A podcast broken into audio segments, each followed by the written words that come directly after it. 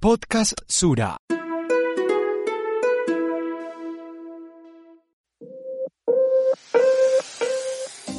El mundo cambió y la vida cotidiana a la que estábamos acostumbrados también. El trabajo, las relaciones y hasta los propósitos han tenido que adaptarse a una nueva realidad.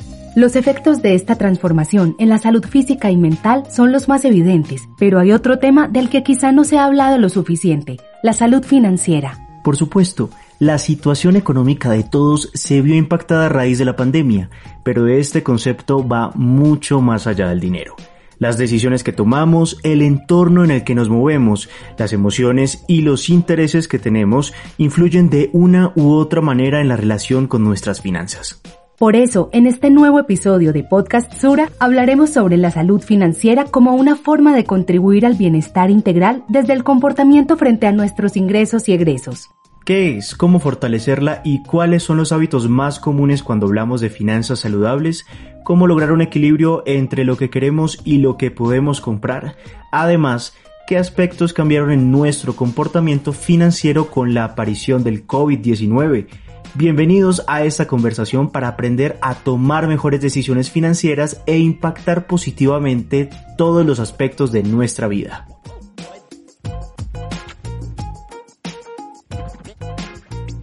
Aunque al principio no sea tan fácil reconocerlo, los momentos de crisis nos ayudan a aprender y a ser más conscientes de lo que hacemos y lo que tenemos. Esto aplica también para el tema financiero, pues en medio de la dificultad es que nos damos cuenta de si hemos tomado las decisiones correctas o si por el contrario necesitamos empezar a hacer un cambio de cara al presente y al futuro. Así es, aunque nadie niega que atravesamos un periodo complejo, la pandemia y el confinamiento que ésta provocó también fueron la oportunidad de reconocer lo verdaderamente importante, y eso va de la mano, por supuesto, de la forma como utilizamos nuestro dinero. Estas reflexiones hacen parte de lo que conocemos como salud financiera. Conversemos con Sara Díaz Muñoz, psicóloga de salud financiera Sura, para entender mejor de qué se trata este concepto.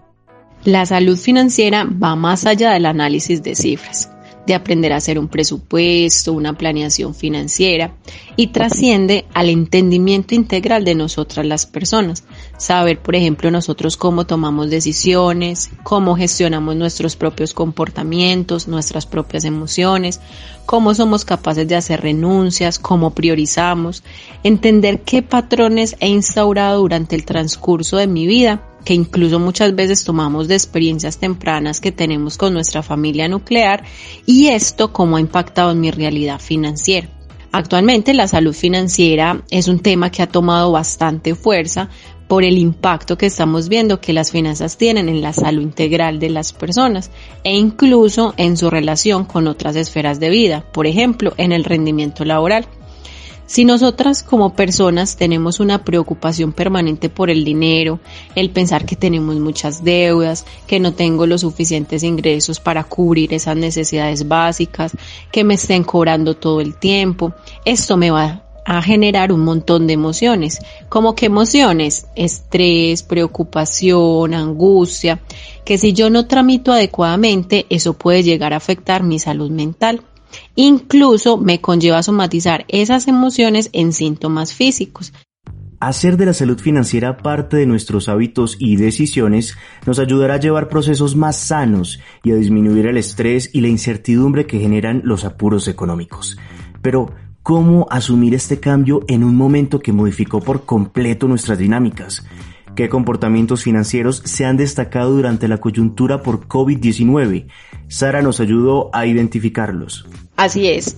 Esta pandemia modificó muchas dinámicas, generó bastantes impactos negativos a nuestra economía. Esto no lo podemos desconocer, ha sido complejo sin embargo, esta contingencia nos ha dejado bastantes enseñanzas en el componente financiero. Nos ha permitido, por ejemplo, fortalecer ciertos comportamientos que teníamos bastante olvidados.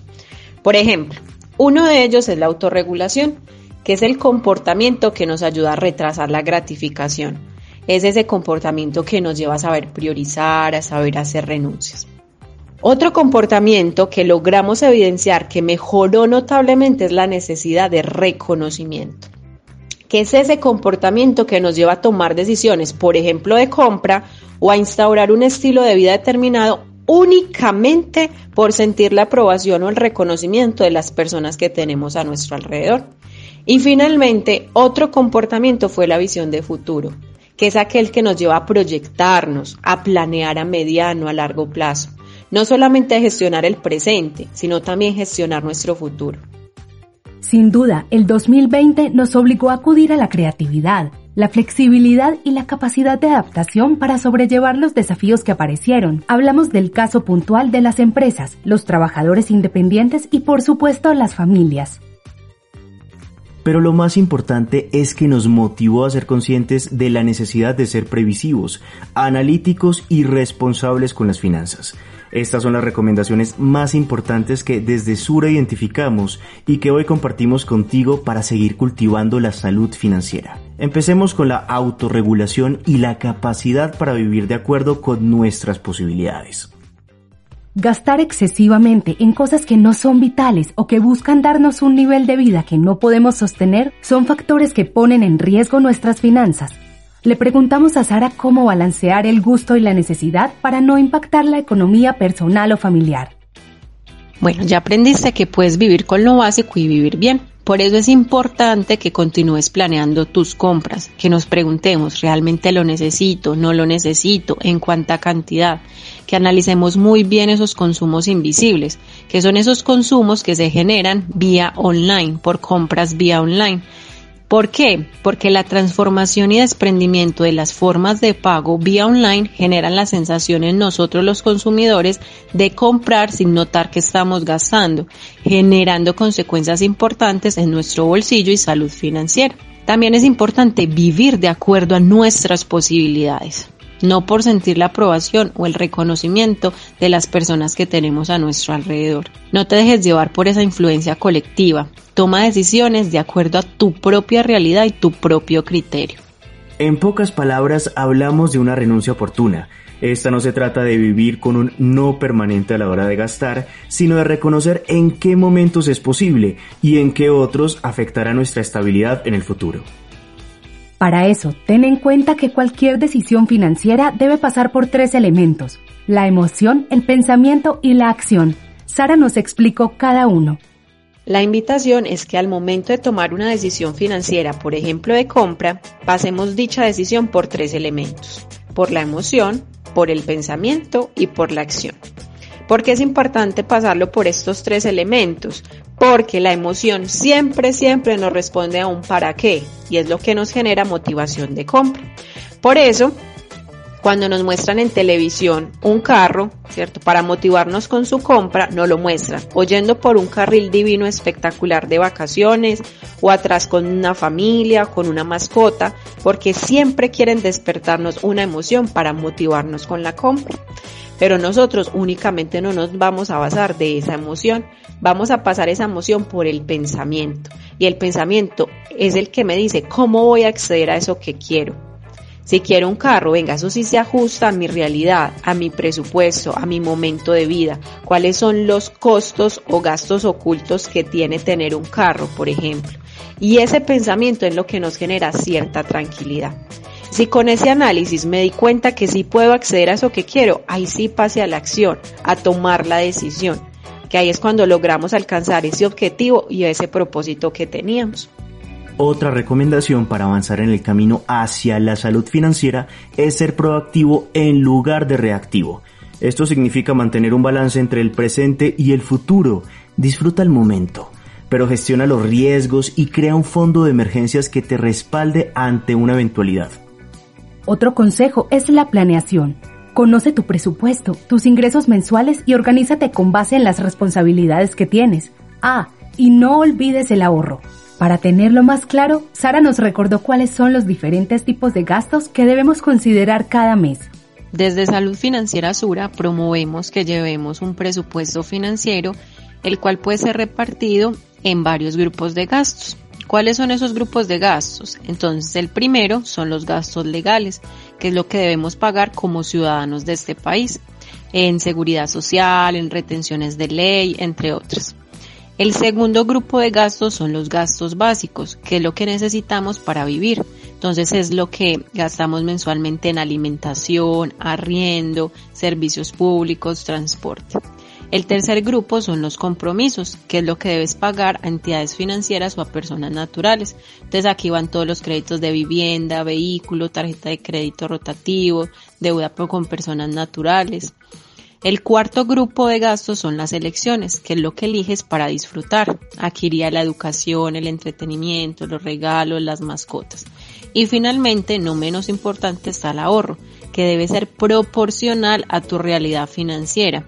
Y como lo hemos hablado, debemos destinar un ahorro para esos imprevistos o emergencias que nos puedan ocurrir. Todo esto nos va a permitir tener claridad de cómo está nuestro equilibrio financiero mensual, si estamos quedando con un disponible o con un déficit y a partir de eso que yo visualizo empezar a tomar decisiones diferentes.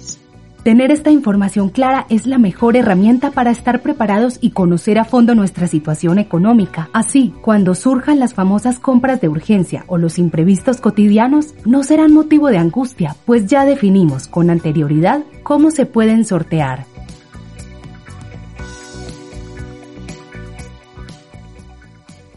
El último consejo atraviesa todos los anteriores, pero no por ello dejaremos de mencionarlo. Hablamos de la priorización esa capacidad para distinguir entre lo importante y lo que puede esperar. Sara nos amplió esta idea que a veces perdemos de vista. Es importante entonces que empecemos a preguntarnos qué es lo que verdaderamente necesitamos en el momento, cuáles son esas prioridades y tengamos en cuenta que aunque muchas cosas las queramos lograr en el momento, unas tardan más que otras y que dependiendo a mi realidad también debo aprender a renunciar a ciertas cosas. Por eso es fundamental que valoremos lo realmente importante en nuestra vida, ya que las cosas materiales al fin y al cabo se esfuman. Estos cinco consejos nos invitan a ver la salud financiera como algo que va más allá de ingresos y egresos para empezar a entenderla como un conjunto de decisiones que pueden entrenarse y fortalecerse. Pensando en esto, desde Sura creamos un servicio que inicia con una plataforma de salud financiera, un espacio en el que podrás evaluar tus comportamientos financieros y acceder a material informativo y educativo. Sara también nos contó qué más podremos encontrar allí. La invitación final es que ingreses a la plataforma de salud financiera Sura. Es un regalo que te estamos dando de manera gratuita, donde podrás tener además de un autodiagnóstico de esos comportamientos financieros y de ese equilibrio frente a tus ingresos y egresos mensuales, material educativo por medio de cursos virtuales para que sigas potenciando ese conocimiento integral en el tema financiero. E incluso podrás descargar una plantilla para que realices ese presupuesto de tus gastos como te lo explicamos acá en este podcast y además encontrarás cursos para el resto de los integrantes de tu familia. Tenemos un curso muy chévere para niños donde empezamos a fomentar esa educación financiera desde temprana edad que para nosotros es tan importante. Entonces esperamos que disfruten de este beneficio. Las reflexiones que hemos compartido en este espacio pueden ponerse en práctica con la plataforma de salud financiera de Sura. Ingresando a www.segurosura.com.co slash salud financiera podrás tomar las riendas de tus finanzas y con esto impactar positivamente tu salud física y mental. Todo un regalo para el bienestar. De esta manera llegamos al final de un episodio más de Podcast Sura. Esperamos que estos consejos sean útiles para ti y para todos aquellos con quienes compartas esta información.